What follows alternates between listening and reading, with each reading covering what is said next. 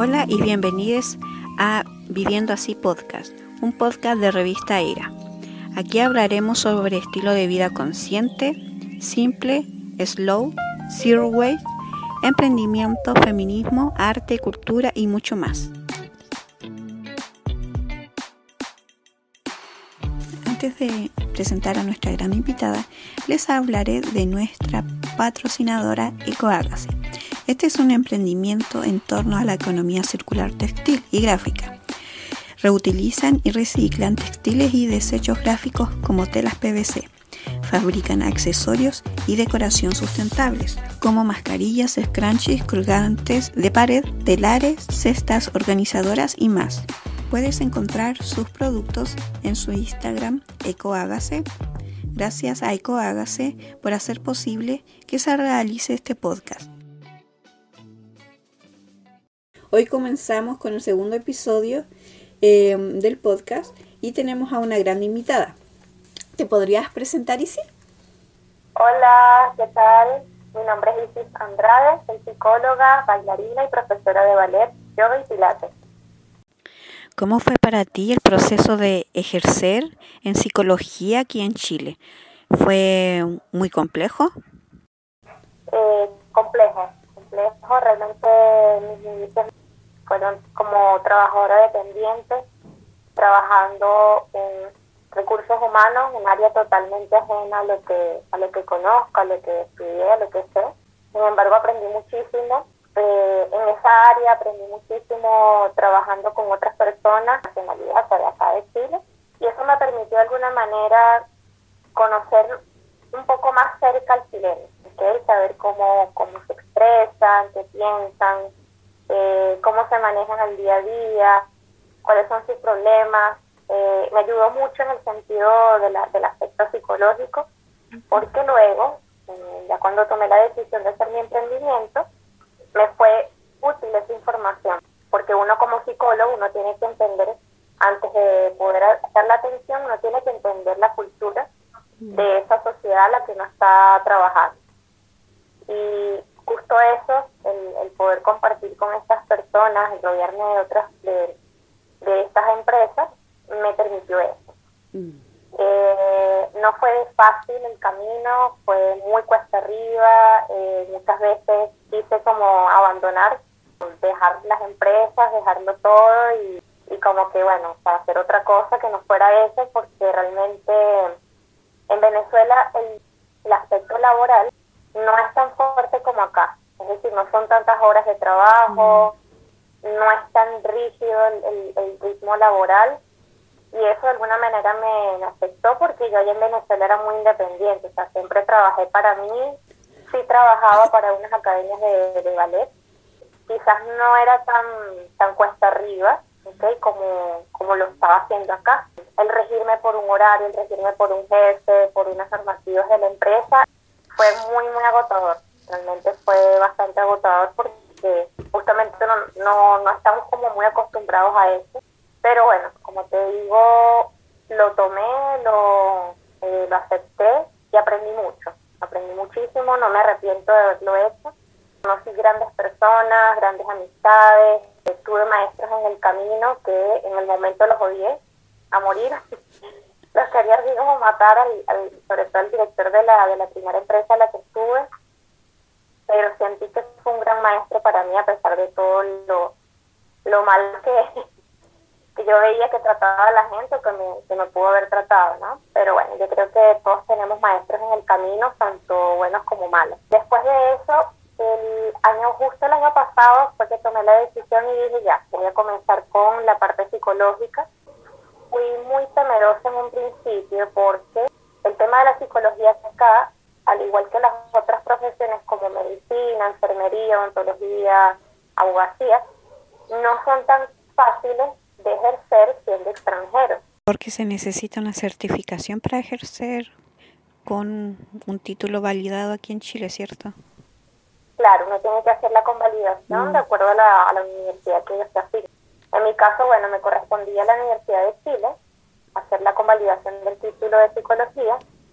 Yo inicié el proceso, estaba con todos los ánimos para poder lograrlo, para poder sacar mi título por la Chile. Pero empezó la pandemia, justo en marzo tenía la primera Oh, prueba. Creo que de verdad yo perdí la paciencia porque yo decía, oye, no puede ser que estas personas, se supone que son de una institución muy reconocida. No se comuniquen con uno para informarle qué va a pasar con la prueba, cuándo la vamos a presentar. Y claro, yo, yo decía, no, no, no sé qué hacer este, ante esta situación. Dije, me voy a presentar igual el día que ellos necesitaron, por cualquier cosa, capaz si no me presento, pierdo la prueba, pierdo la oportunidad. Eh, llegó el día de la presentación, yo me fui hasta la Universidad de Chile y no, estaba cerrado. Llamaba por teléfono, nada, no atendía a nadie, enviaba los correos a la secretaria de la sección de psicología, tampoco respondía. Entonces fue así como que, bueno, ¿y ahora qué hago?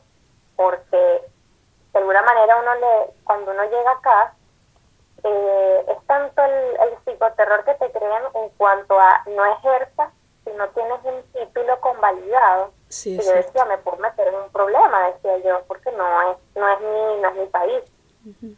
Y aquí no es válido el título, decía yo. Pero con el tiempo me di cuenta que trabajando online existía esa posibilidad porque estás trabajando con personas de distintas partes del mundo, no solo Exacto. Chile. Ujú. Y te abre una brecha muy grande eh, a nivel cultural y a nivel profesional. Entonces, claro, yo en ese momento yo decía, bueno, vamos a, a esperar a ver qué pasa, si me responden de aquí a, a unos meses, para ver cómo, cómo hago para manejar esta situación. No era algo que tú no querías, sino que la institución no te estaba respondiendo. Sí, sí, sí, justamente. En eso yo conversé con un compañero, un colega, él justo llega en enero del año 2020, antes de que iniciara la pandemia, y él me dice, ya yo estoy ejerciendo. Y yo, ¿cómo lo estás haciendo? Si yo llegué hace dos años y no he podido, le digo, sí. Entonces me dice, hay que hacerlo, tienes que hacerlo porque si no, ¿cómo vas a ¿de qué vas a trabajar? Me decía él vas a pasar por otra vez lo mismo que ya pasaste durante esos dos años, me decía él. Me puse a pensar y yo dije, oye, de verdad que tienes la razón, si tú ya lo estás haciendo de manera física, porque yo no lo puedo hacer también, ¿no? De todas maneras, ya yo tenía la opción abierta con la Universidad de Chile y este, tenía mis pruebas programadas. En abril respondieron el correo diciéndome que bueno que ya este, habían abierto las plazas para presentar la prueba y la primera prueba que me estaban dando a presentar era psicología organizacional y yo oye pero esta prueba no era la que yo esperaba ahora porque esa era la última que iba a presentar la primera prueba que yo iba, a presentar era psicología comunitaria que iba a ser en marzo Mm. entonces, claro, me cambian todo, ya yo ya estudié para la primera prueba, o sea, yo como me, ahora me preparo en tan poco tiempo porque además lo avisaron muy, muy encima de la fecha. Mm. Y yo, oye, esto no puede ser, decía yo. Respondo a la, a la directora, o sea, a la secretaria, y le digo, de verdad que no comprendo porque yo había conversado con usted el año pasado, por ahí en octubre, lo habíamos fijado que la fecha era para marzo y era esta prueba. Entiendo lo de la pandemia, pero la prueba era esta. La respuesta de ella fue, puedes presentar la prueba que tú quieras en el tiempo que tú quieras. Yo así como no esperaba esa respuesta realmente de, de ella, eh, me quedé muy confundida y dije, bueno, o sea, realmente siento que, esto es una pérdida de tiempo muy grande, porque entonces además yo le decía, ¿cómo hago para presentar ahora? Sí, es esa prueba, sí, es, es justo esa prueba que presentes ahora. Y yo, pero no puedo presentarla ahora, bueno, la presentas en septiembre, me dijo así, todo por correo, ¿no? Mm. Yo dejé eso así y le dije, realmente me parece una falta de respeto esto que estaban haciendo porque ya hay una programación, planifiqué para esto, no para la otra prueba y no, no me parece, estoy de acuerdo. Eso quedó hasta allí, realmente no continuó el proceso, el proceso quedó hasta allí eh, y tomé la decisión de, bueno, de ya empezar con, con lo que sería el, el emprendimiento de ITI Psico Bienestar. En un principio me costó aceptar que ahora se está trabajando con el nombre, con la marca personal, este es el desarrollo de la marca personal, porque yo decía, ¿cómo yo voy a utilizar mi nombre para un emprendimiento? O sea, no, lo veo así como muy, muy bueno que yo no estoy utilizando su nombre para eso. Le decía a mi asesor de, de marketing. Y él me dice, haz el intento, prueba los nombres, busca los nombres que combinen con Easy y ya vas a ver que sí te va a gustar, te vas a sentir más cómodo. Lo hablé con él, lo hablé con mi psicóloga porque aunque ustedes no lo sepan o no lo crean, todos los psicólogos tienen que tener un psicólogo. Eh, lo conversé con mi psicóloga, con mi asesor de marketing, lo conversé con Giovanna de Mujeres Emprendedoras, este, que es fabulosa Giovanna. Este, y todos estuvieron de acuerdo con que usara mi nombre directamente. Y bueno, vamos a hacer lo que mis mentores de alguna manera me están diciendo porque siempre que uno va a emprender es importante tener un mentor, mm. tener una persona allí al lado que te diga cómo lo estás haciendo, en qué te equivocaste, este, lo hiciste bien, sigue así. Es muy, muy importante porque realmente uno es nuevo en todo esto, desconoce muchas cosas y es importante tener esa guía este, acompañándolo siempre.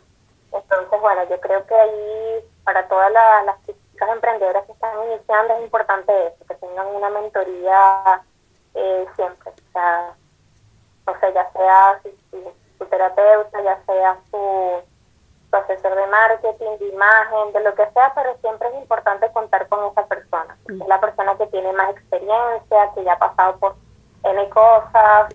A través de la experiencia ya pueden opinar sobre lo que uno está empezando a hacer.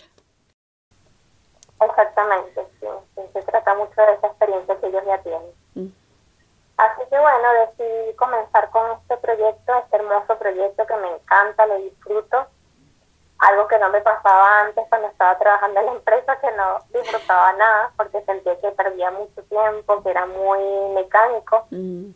En cambio acá es como, es mi tiempo, es la manera en cómo, cómo yo lo hago, cómo lo, lo voy a, a mostrar al público porque se nota a través de, de tus publicaciones cuánto es el amor que uno le pone y las personas lo, lo ven. Y es por eso que tienes tanta cantidad de seguidores o tantas cantidad de comentarios, porque la gente al ver lo que transmite, ellos van a querer interactuar contigo. Y quizás también por eso es, es recomendable eh, usar su nombre para hacerlo más cercano a las personas, que vean que hay una persona ahí detrás y no, no es solamente algo que se está vendiendo, sino que hay alguien que lo está creando para ellos.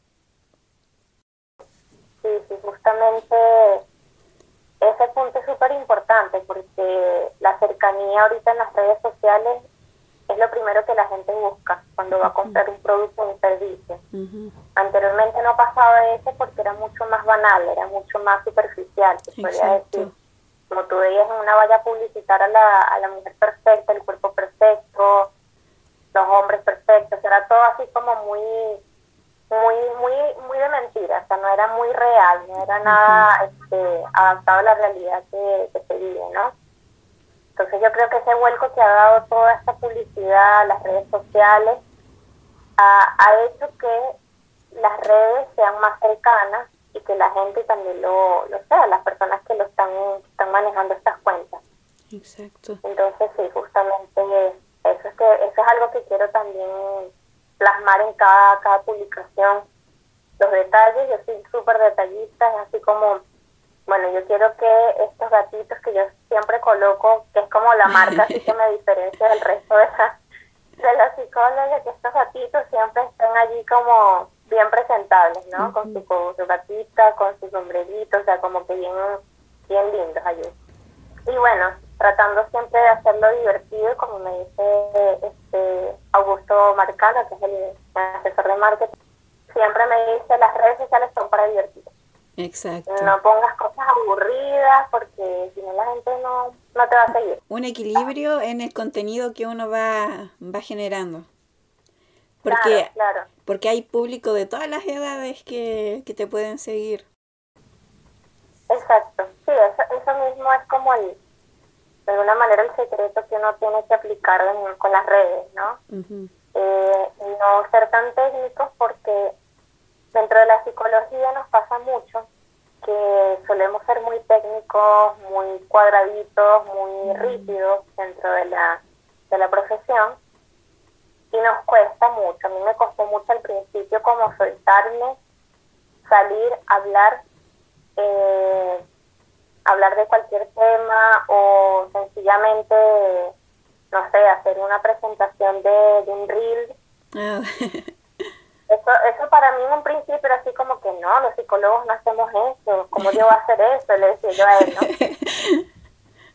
Entonces, claro, es, una idea que uno tiene desde hace mucho tiempo, que bueno, que la psicología, bueno, es el psicólogo súper formal, que está distante, que es lejano. Entonces, claro, es como ir cambiando también el paradigma de lo que es el psicólogo y que la gente entienda que que la psicología tiene una gran importancia, eh, no es para personas que tengan una enfermedad mental, no es para una persona que esté con muchos problemas, no necesariamente tiene que ser así. Y tampoco tiene que pasar porque el psicólogo te va a juzgar, te va a sentir, te va a hacer sentir mal o este, te va a dejar peor de que el primer día que entraste. Hay como muchas creencias que hace un psicólogo y, y qué persona va a un psicólogo. Y en realidad todas las personas deberían pasar por un psicólogo alguna vez, ¿cierto? Sí, sí, fíjate qué importante eso que mencionas, porque me pasa mucho actualmente con esto de las terapias alternativas. Eh, realmente no, no compagino con ellos, no, no estoy muy de acuerdo con, la labor que ellos hacen, a pesar de que, bueno, que entiendo que es lo que les gusta hacer, pero no pasan por uno por una carrera, por unos estudios, mm. eh, son cinco años de estudio para comenzar la, la, carrera de psicología y después tú le vas sumando eh, las especializaciones, como un médico tal Exacto. cual médico cirujano se prepara cinco años primero y luego se especializa. Perdón, primero se, se, gradúa como médico y luego se especializa como médico cirujano. Entonces, claro, la psicología parte igual y es un recorrido que es necesario pasar por eso. Y además, lo más importante para mí es cuidar a la persona que tienes al frente. Sí, quizás eh, cuando una persona tiene algo muy profundo, el psicólogo pero cuando son cosas más leves como limitaciones financieras, como paradigmas en torno a cosas como más simplecitas, como más por encima, como es como una cebolla, entre más afuera terapias alternativas, entre más adentro psicólogo, porque es más necesario por la misma cantidad de estudios, por el mismo conocimiento que ya adquirieron que los terapeutas alternativos no tienen, ¿cierto? Porque tocan temas más superficiales, por así decirlo, aunque no lo sean pero son como las capas más de afuera que de uno de nuestra mente y de, nuestro comportamiento cultural etcétera. Todos deberíamos pasar por un psicólogo sí especialmente por estos temas más difíciles de tratar que son más internos. Hay muchas personas que hacen muchas buenas cosas con la terapia pero nunca va a reemplazar una terapia alternativa a un psicólogo. E, esa es mi opinión Sí, ¿no? Y es válida y es, importantísimo también saber cómo piensas sobre eso porque me parece mucho el, el, panorama en cuanto a, a, lo, a los pacientes que se acercan a mí o las personas que se acercan a mí para, para solicitar una, una atención psicológica. Eh, muchas veces se acercan justamente solicitando terapias holísticas o si yo soy psicólogo holística o si yo hago flores o si entonces, claro, me da mucha curiosidad porque justamente hay un, hay una, un boom ahora sobre estas terapias alternativas y no es cierto, eh, yo las apruebo en el ámbito laboral, eso es muy bueno, sobre todo el coach. Mm. Este, el coach para la parte laboral, perfecto, la parte financiera, buenísimo, porque son cosas muy breves que te ayudan y te dan herramientas eh, para tú avanzar en esos aspectos.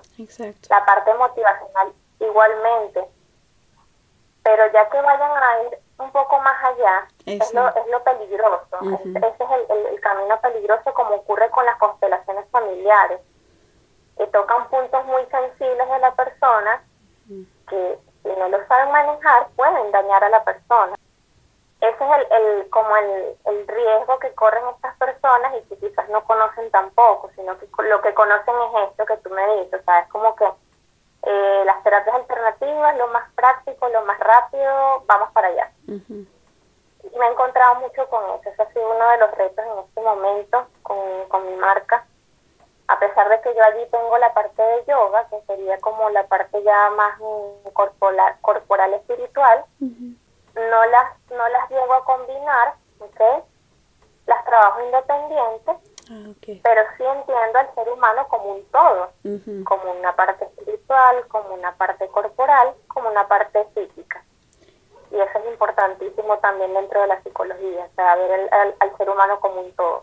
Entonces, eso eh, en lo particular es algo que, bueno, ha sido como ahora un nuevo reto, ¿no? Como conozca lo que es la psicología, lo que no es la psicología y los aportes que le puede dar a su vida, a su bienestar. ¿Cuáles son las ramas de la psicología para saber a qué tipo de psicólogo debemos ir? Eh, y de acuerdo a cada una, el psicólogo va a ser totalmente distinto uno del otro. Exacto. Todos vamos a llegar al mismo punto como psicólogos, eh, brindarle ese bienestar a la persona, las herramientas para que pueda eh, solventar esos problemas, pero cada enfoque es distinto.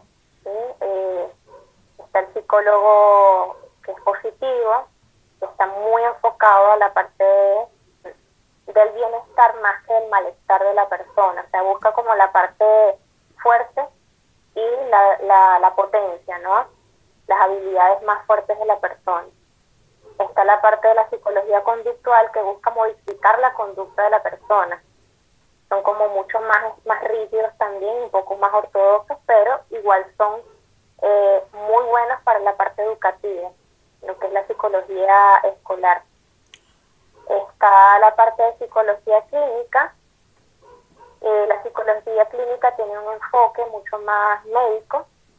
De alguna manera trabaja con patologías, trabaja con trastornos, trabaja, es decir, trastornos de la alimentación, eh, no sé, esquizofrenia, eh, trastornos del sueño, siempre va como en la parte ya más enferma. Por eso es que mm. la psicología clínica hace como ese, ese trabajo de evaluación, de diagnóstico, de bueno, del, resultado y trabaja justamente con eso, como que ya con, con la parte mala de, malita de alguna manera o enferma de, de la persona, por así decirlo.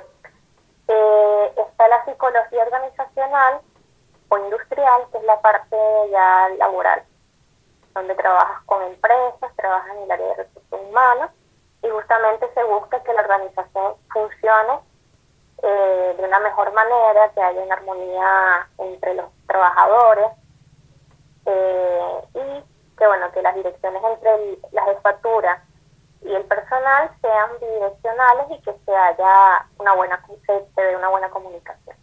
Entonces fíjate que cada una tiene algo distinto, un enfoque distinto y es difícil sí encontrar el psicólogo con el que tú te sientas bien, con el que te sientas feeling también, que te sientas cómodo. Eh, por ejemplo, yo un día hablando con un psicólogo en una de mis sesiones, eh, yo le decía a ella, de verdad que yo tuve una suerte contigo porque fue el primer día, sí fue casi, que amor a primera vista. Y desde ese entonces tenemos ya como ocho años tengo yo en psicoanálisis, porque soy psicoanalista. Ah. Esa es otra corriente también dentro de la ah, psicología.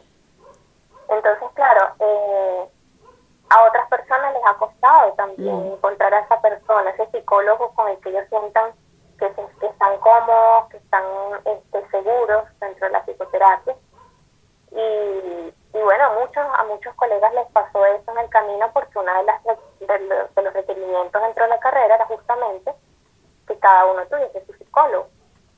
Cada uno tenía que tener un psicólogo, cada uno tenía que tener un, un asesor de una asesoría de caso.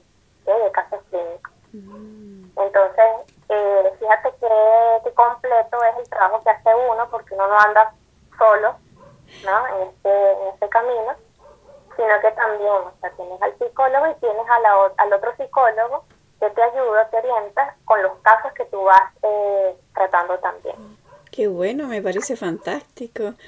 Y uno como, como paciente o como persona que, que ve psicólogos no, no, no tiene idea de eso y es muy bueno saberlo porque o sea, eh, hay un respaldo detrás de tu psicólogo. Entonces que no va a estar solo él.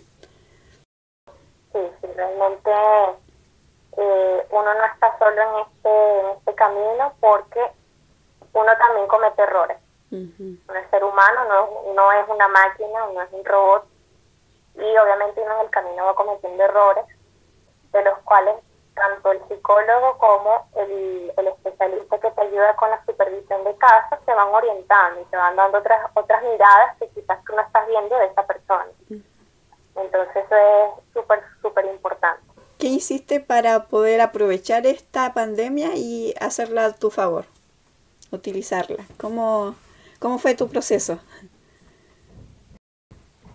Mira, en un principio yo renuncié a la segunda empresa en la que estuve en febrero, con la idea de justamente enfocarme más en la academia y poder trabajar como psicólogo, sin saber lo que venía. ¿no?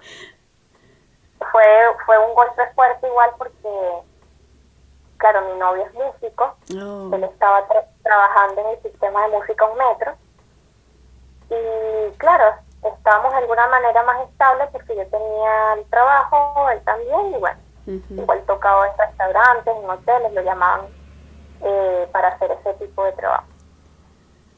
Y en eso yo decidí renunciar y ya yo estoy decidida con todo. Yo dije, bueno, ya yo me, me asocio a mujeres emprendedoras, voy a comenzar mis asesorías con ellas, eh, voy a enfocarme en esto.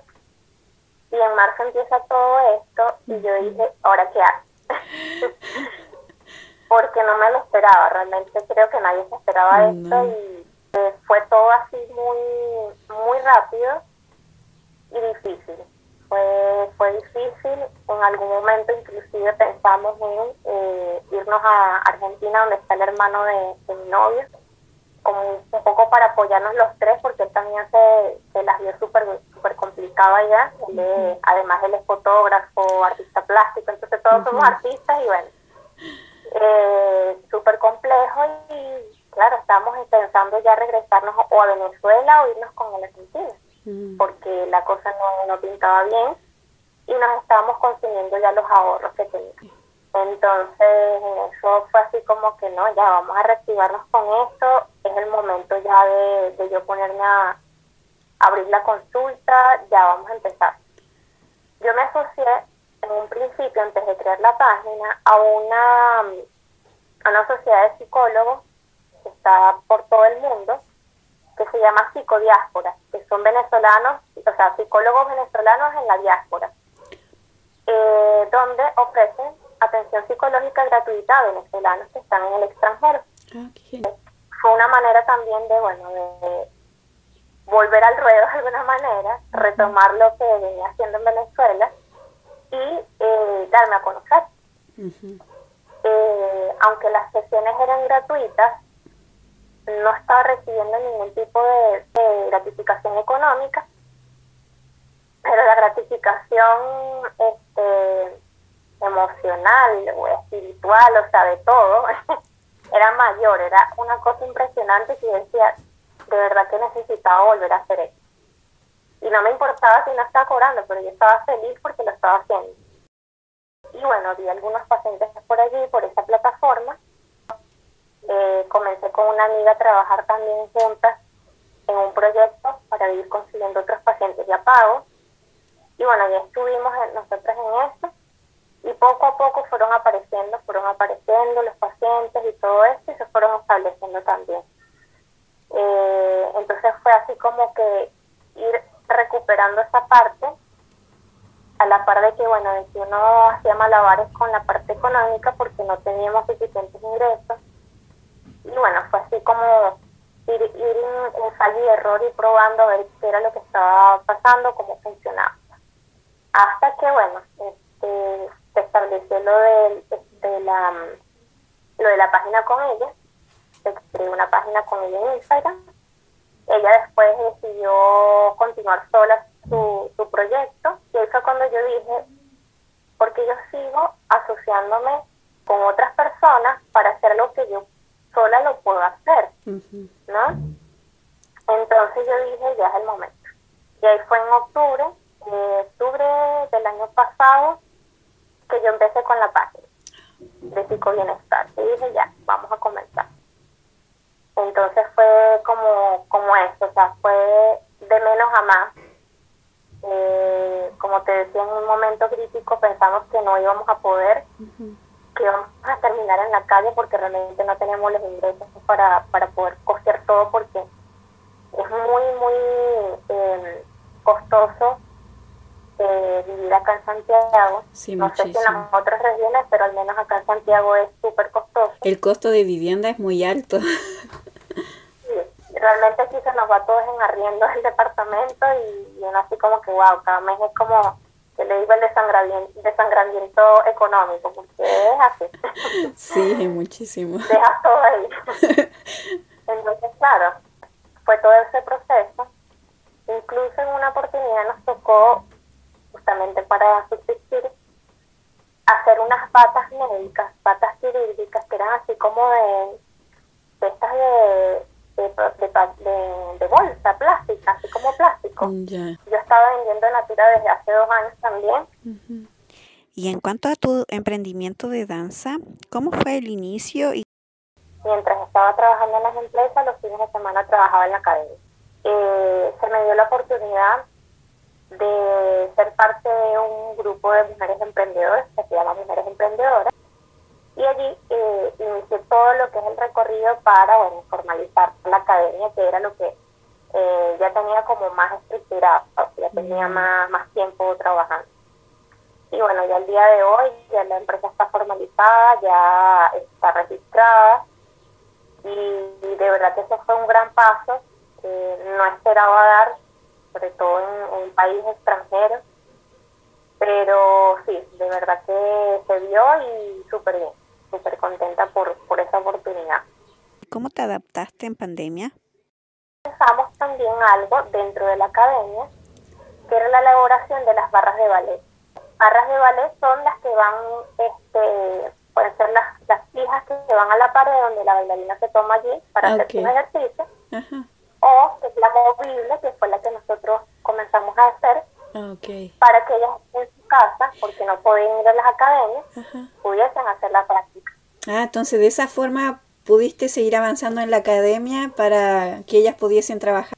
Claro, esa fue una manera de eh, generar otros ingresos, de ayudar a las bailarinas que estaban en su casa que no tenían con qué hacer la clase, sino con la mano en la pared o con una silla. Eh y justamente nos permitió como academia, o sea, fue así como que la academia en un momento estaba así, hizo así como boom, explotó la academia con lo de las barras.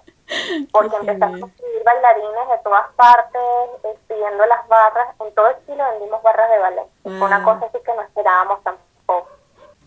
Entonces fue así como que no esperábamos que eso pasara con lo de las barras, porque fue un boom. De verdad, sí, se vendieron muchísimas, se dio un en el caso de mi novio, conocieron los músicos, la academia, este, los papás querían que los niños vieran clases de guitarra, así como que eh, existe esta posibilidad de que sea online, existe la posibilidad de que mi hijo haga una cosa que no sea estar todo el día con el teléfono en la mano.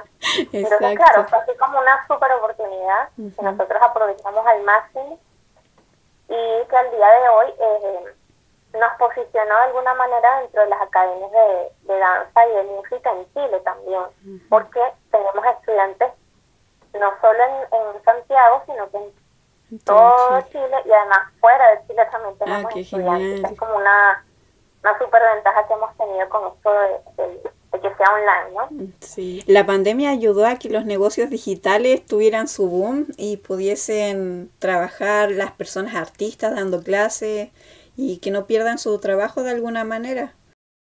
Justo en el caso de Vale fue muy difícil porque las mamás estaban muy preocupadas porque decían que no querían que la niña hiciera la clase online porque se distraía mucho, porque no lo iba a hacer, porque le costaba, mm. que querían que fuera presencial sí o sí, que ya. Entonces, muchas personas me decían que iban a esperar. Se quedaron esperando porque seguimos online. Exacto. Entonces, lo que sí hice, que fue una idea que me dio Joana de Mujeres Emprendedoras, dar clases en el parque, una ah. vez que se dio la posibilidad y que pasamos a una, una fase donde se pudiera hacer. Eso fue lo, lo mejor que pude haber hecho porque fueron muchísimas mamás con las niñas al parque. Fue una experiencia muy linda, fue durante un mes, eh, dos meses se hizo, dos meses, y ya después volvieron a cerrar otra vez la, los fines de semana eh, y se dejó de hacer, pero sí, el momento que se hizo fue muy, muy bueno porque las niñas estaban súper contentas, estaban en un ambiente natural. Eh, los papás también se sentaban, hacían una especie de picnic alrededor de la clase. Entonces se creó un ambiente súper lindo en estas clases de, de ballet en el parque, ¿no? Se llaman así, clases de ballet en el parque. Y bueno, y por allí también fue como creciendo la comunidad de ballet en la, página. Y poco a poco se ha estado gestando en esto de, de las clases online, ya le toman como más, más respeto, ya son más disciplinadas en las clases online y han estado como, como justamente más, más involucradas también en el desarrollo artístico de sus hijos. Tanto papás como, como las mamás han estado allí. Es como nuevo todavía para los papás que no veían casi a sus hijos por el trabajo, ahora verlos todos los días y preocuparse de que están haciendo las cosas. Es una nueva dinámica de ser padre ahora. Sí, totalmente. Y, creo que hacía falta eso también. Fíjate que una de las cosas que yo que yo reclamaba y decía, oye, ¿cómo, cómo es posible que aquí en Chile las empresas eh, sean tan, tan malas de alguna manera en el sentido en que son tantas horas de trabajo que no pueden estar con sus hijos lo suficiente, no pueden estar con sus parejas tampoco lo suficiente. Y entonces, claro, pasan todo un día dedicado 100% a una persona, a una empresa, que lo poquito que les queda de tiempo llegan a su casa muy cansados y lo menos que hacen es compartir con su familia.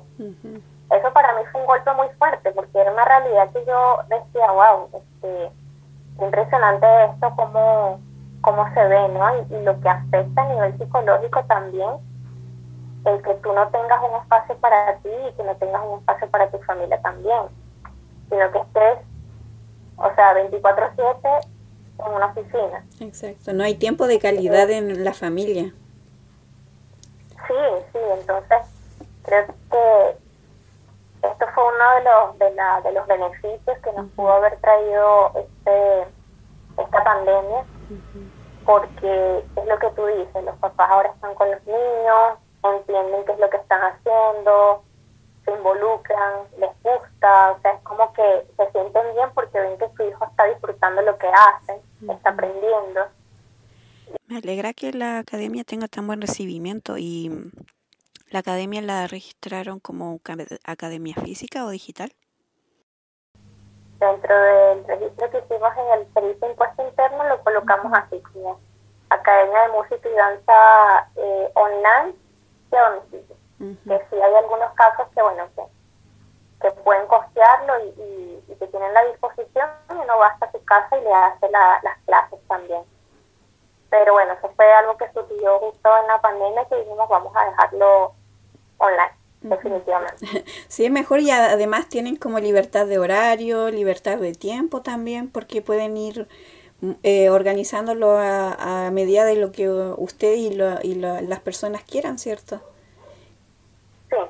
¿Cómo ha sido eh, eso? de eh, ¿Qué es lo que más te gusta de, de esta modalidad de trabajo online? Me gusta la, lo práctico, lo práctico que ha sido tanto para los estudiantes como para uno. Eh, es decir, como que ya prendiste la cámara, estás en la comodidad de tu casa, eh, tienes tus instrumentos cerca, no tienes por qué trasladarte de un extremo de la ciudad a otro para poder ver la clase, no te tienes que enfrentar con un tráfico pesado, ni con gente en el metro, ni tampoco cargar con el instrumento arriba, con la guitarra, con el amplificador, o las niñas con sus zapatillas, con su traje, con sus cositas, sino que es que estás en tu casa, te preparaste y entraste a la sala de Zoom y empezaste tu clase. Y hay unas clases que son de pilates combinadas con ballet. Y es una pelota de pilates gigante, ah. dos pelotas pequeñitas, dos más chiquititas, entonces como andar con todo eso ah. era complicado porque cuando yo comencé a dar esas clases dejábamos todo en la academia ah, y era así como que no, dejen todo aquí porque andar con eso desinflando la pelota inflando la pelota estábamos en eso todo el tiempo ¿no? Wow, quitaba mucho tiempo sí entonces, por esa parte, por lo práctico, realmente ha sido una gran ventaja. Y las chicas felices con su clase online, incluso una vez les planteé la opción de hacerla en el parque y me dijeron, no, yo estoy tranquila en mi casa. bueno, entonces, bueno, dijimos, bueno, está bien, vamos entonces a, hacerlo así. ¿Y las edades de las niñas que van a, a la academia, eh, qué edades más o menos eh, son? Eh, las más pequeñitas tienen 3 años, 9 meses. Las más grandes tienen eh, 16, 15 años, que son las adolescentes. Y luego vienen los adultos, que ya son personas que en algún momento hicieron ballet y que están ahorita retomando, pero ya con la parte ya más de pilates ballet. Ah, no, no tanto como la clase de ballet, sino pilates ballet que son, como te digo, eh, adultos ya retirados del ballet. Es decir, hicieron ballet, pero les gusta todavía mantenerse activos y les ayuda también a, a fortalecer, a, a sentirse bien. Ah, entonces está recomendado para prácticamente todas las edades. Sí, sí, realmente no hay un límite de, o sea, sí hay un límite, es decir, en el sentido de que no tan chiquititas, porque me ha pasado, me escriben mamás, así como que mi hija tiene un año y le encanta bailar, y yo, no, año no. Este, que puedan mantener como un, un horario y que puedan seguir eh, instrucciones. Sí, justamente. Eh, en un momento cuando estaba presencial, que estaba en, en la academia como tal, eh, daba clases de baby ballet, que era justamente para las más pequeñitas de la casa.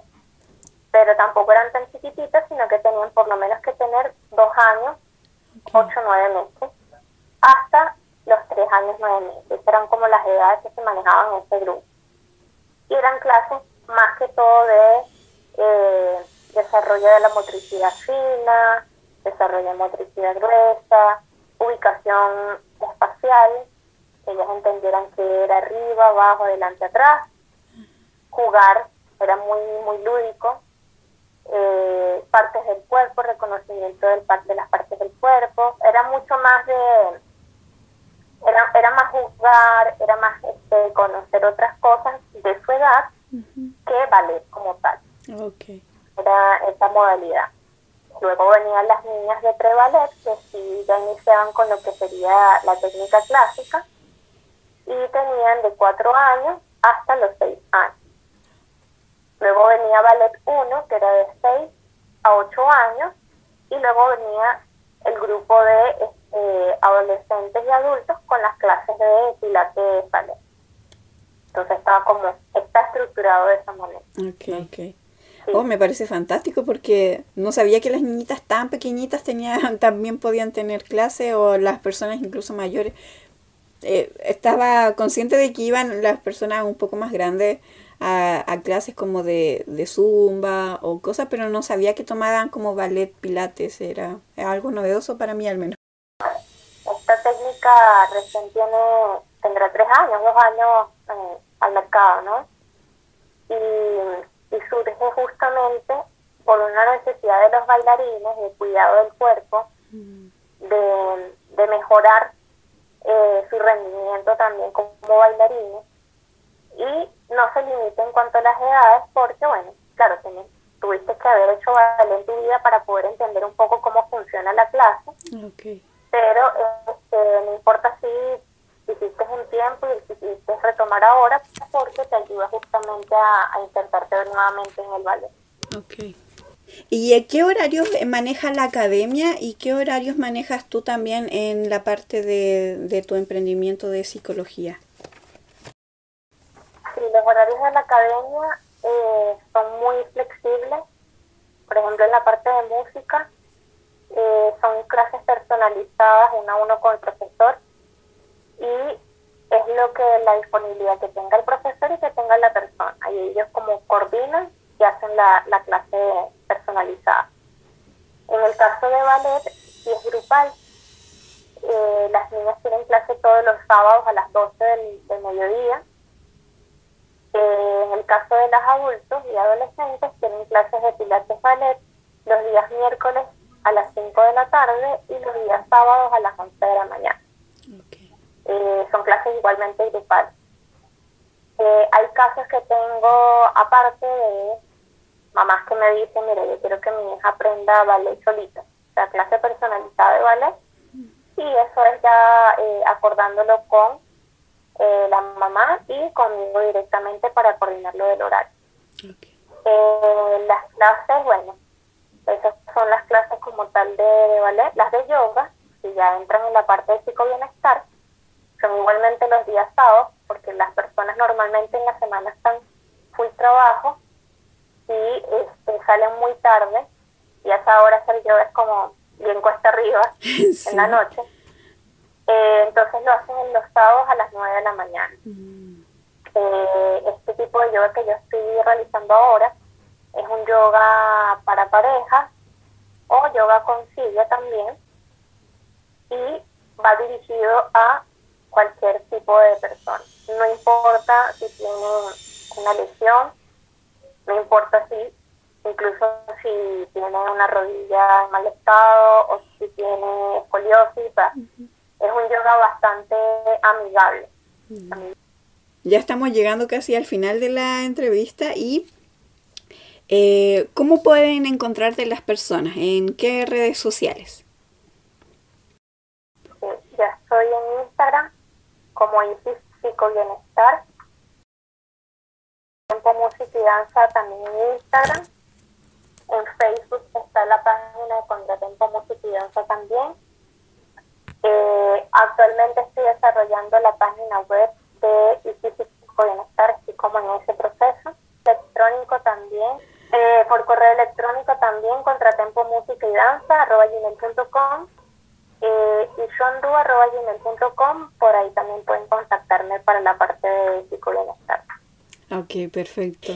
Te quiero agradecer muchísimo, Isis, por tu tiempo, por la oportunidad que me diste de poder conversar contigo y de poder aprender un poco más acerca de ti y de tus emprendimientos. Y los dejo invitados para escuchar el siguiente episodio del podcast el siguiente sábado. Nos vemos, chao.